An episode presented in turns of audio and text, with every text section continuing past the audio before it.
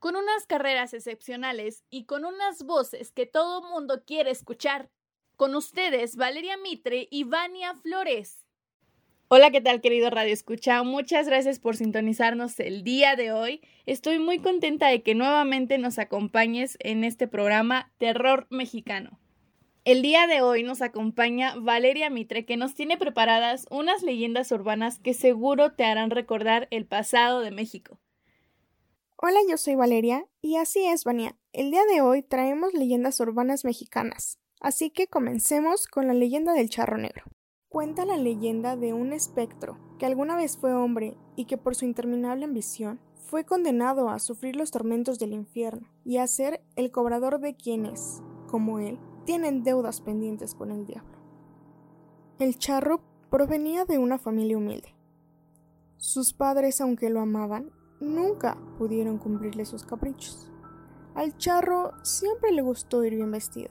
A veces incluso no comía durante días para ahorrarse unos pesos y con lo juntado poder completar para un buen sombrero. Sin embargo, estaba cansado de su inagotable pobreza. Por más que trabajaba, el dinero nunca le alcanzaba, y tenía que andar todo el día con las manos llenas de tierra. Tiempo después, murieron sus padres. Al quedar solo, la miseria del charro aumentó, por lo que tomó una decisión que cambiaría su vida. Invocar al diablo para pedirle riqueza. No se sabe cómo lo consiguió, pero finalmente Lucifer apareció. Aquella entidad supo leer los ojos y el espíritu del hombre que lo había llamado. Así que de inmediato le ofreció cantidades de dinero que ni siquiera en dos vidas podría gastar. Pero lo único que pedía a cambio era su alma. El charro en ese entonces era altivo y valiente, así que el diablo no había logrado asustarlo y el charro aceptó. Pasó el tiempo y poco a poco la juventud del charro comenzó a despedirse. De repente, se dio cuenta de que estaba cansado de gastar sus riquezas en mujeres, apuestas, vino y costosos trajes.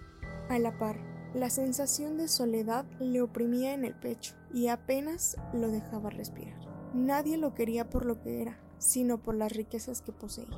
El charro ya se había olvidado de aquel trato que lo maldijo. Por eso, cuando se le apareció el diablo para recordarle que la hora del cobro estaba cerca, se asustó como nunca.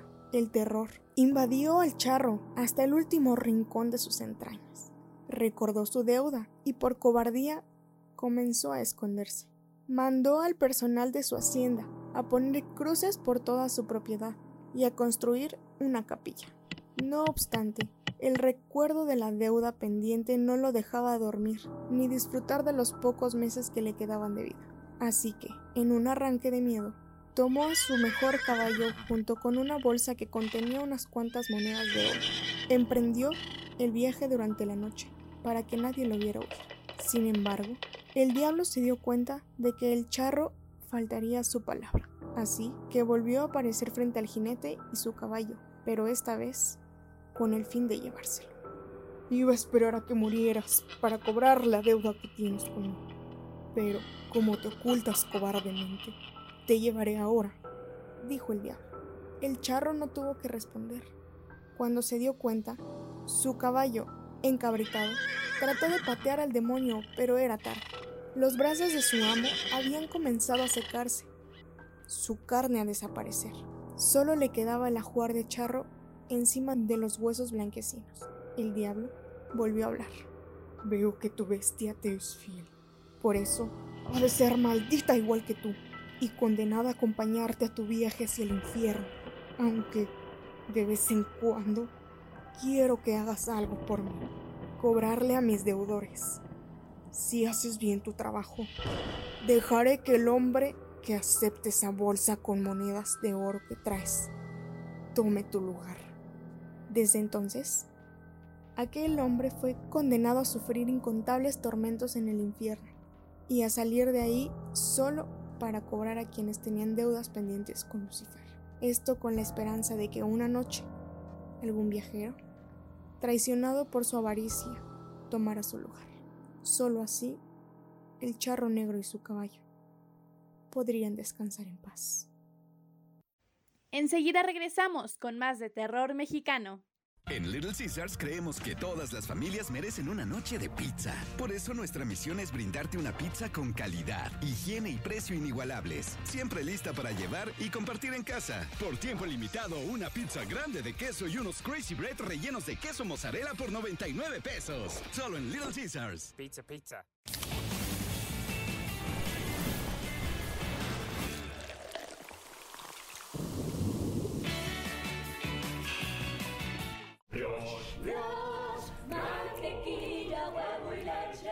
Receta francesa que cambiará tus hamburguesas. Nuevos bimbollos brioche bimbo. Ahora puedes darle skip a todo lo que no te gusta.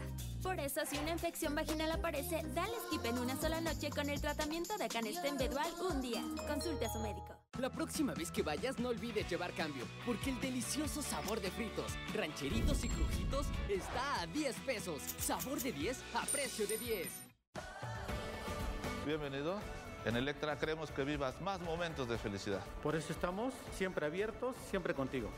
Con las puertas abiertas y todos los cuidados necesarios. Tu crédito Electra te está esperando. En todas nuestras tiendas y en electra.com.mx, porque con Electra tu familia vive mejor. Inicia el día tomando buenas decisiones.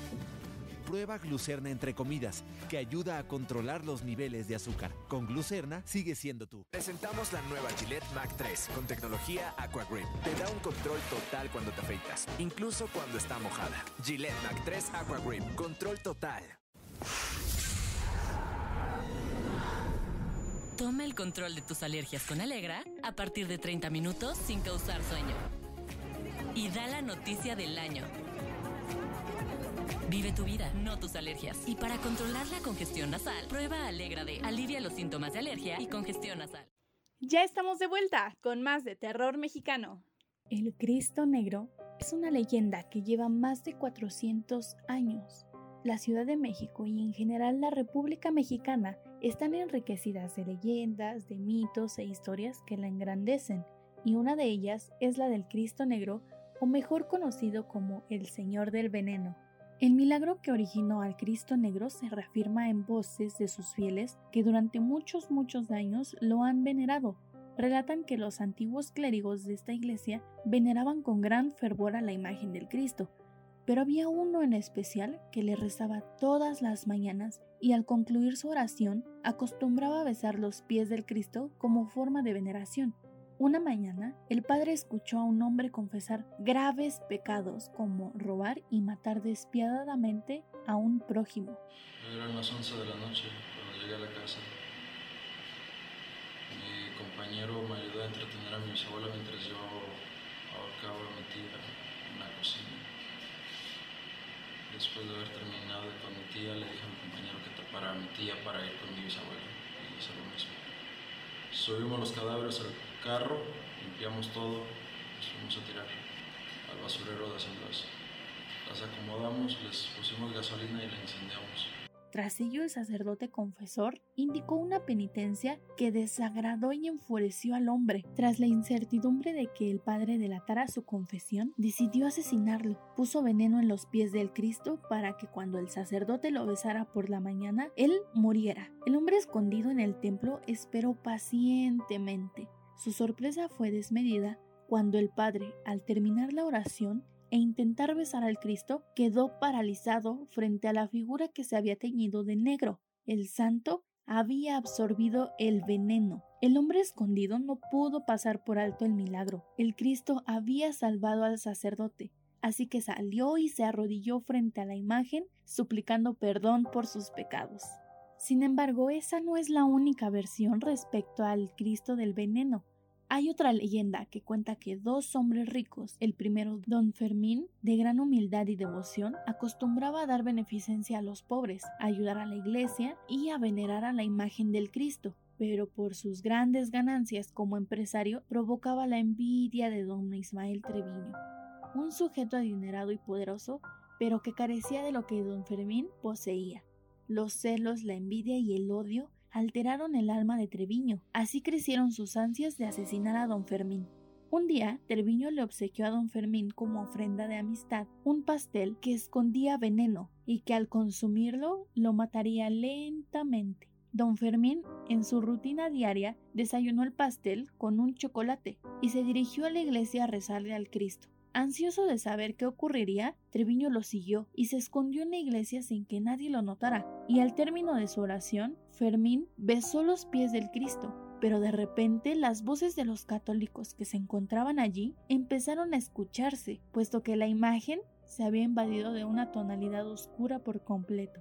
Ambas versiones se dieron en la iglesia de Portacueli. Según relatan los fieles, tiempo después la imagen fue replicada, pues el fervor de los devotos provocó un incendio originado de las velas colocadas a los pies del Cristo. Así, con las cenizas del mismo replicaron su imagen que permaneció hasta finales del siglo XIX. Posteriormente, en 1952, tras el convenio que se hizo entre la Iglesia greco-católica y la Iglesia Católica Romana, una réplica de la imagen se trasladó junto al altar del perdón en la Catedral Metropolitana, donde cientos de católicos y fieles a Cristo piden milagros y rezan por el perdón de los pecados.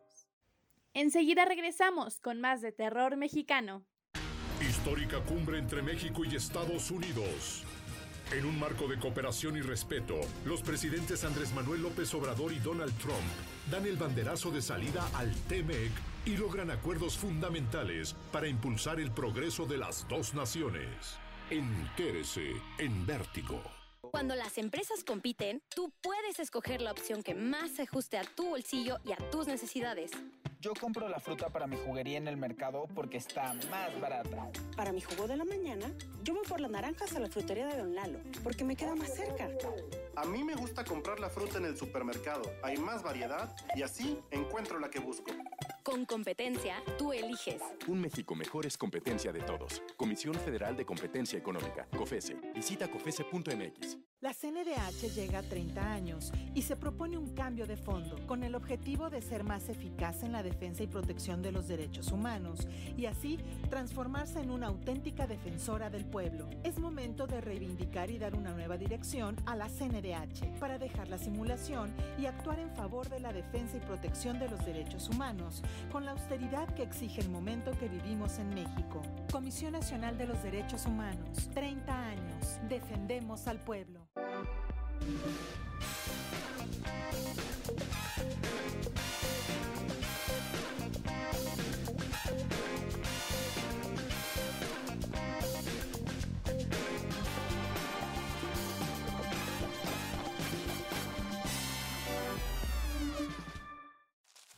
¿Me das uno? ¿Me das uno? ¿Me das uno? ¿Me das uno? ¿Me das uno? ¡Ya te di un buen de taquis volcano! Nuevos taquis volcano. Una explosión de intensidad. Tómatela con frescura con el nuevo Humex Fresh Mambo. Ligero y refrescante es de Humex. Ya estamos de vuelta con más de terror mexicano. Para terminar con el programa del día de hoy, contaremos la leyenda del Nahual. Comencemos.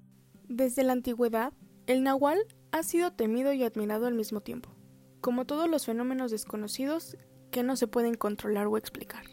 En la leyenda del Nahual, un ser creado de la cultura mexicana es una criatura nocturna que se cuenta que durante el día funge como una persona normal, pero por las noches se convierte en una bestia. Los abuelos cuentan que los nahuales salían por las noches para saciar su sed de sangre y matar el ganado, o en algunos casos atacar a las personas. Con sus poderes, producto del pacto con el diablo, aquellos nahuales podían alterar los fenómenos climáticos, como las lluvias, los truenos y los granizos. Una noche, unos hombres salieron a las 2 de la mañana de la pulquería en Santa Ana, Tlaxcala. Aquella era una noche fría y cerrada de invierno. En una vereda cercana, de pronto, un amenazante y enorme lobo negro le cerró el paso. Uno de aquellos rancheros desenfundó su pistola y le pegó un tiro en una pata. El lobo herido alcanzó a huir. Espantados, volvieron a la pulquería y el encargado les relató que ese lobo en realidad era un hombre muy rico que vivía en el pueblo, el cual había hecho pacto con el diablo, que por las noches se convierte en un animal para robarse el ganado, un nahual. Muy seguramente ese hombre por la mañana, después de curarse la herida, iría a echarse unos pulques. Esto ha sido todo por el día de hoy. Nos vemos en la siguiente emisión y muchas gracias por habernos sintonizado aquí en Terror Mexicano. Nos vemos en la próxima emisión con más leyendas, más sustos, pero sobre todo con más terror, con Valeria Mitre y Vania Flores en Terror Mexicano.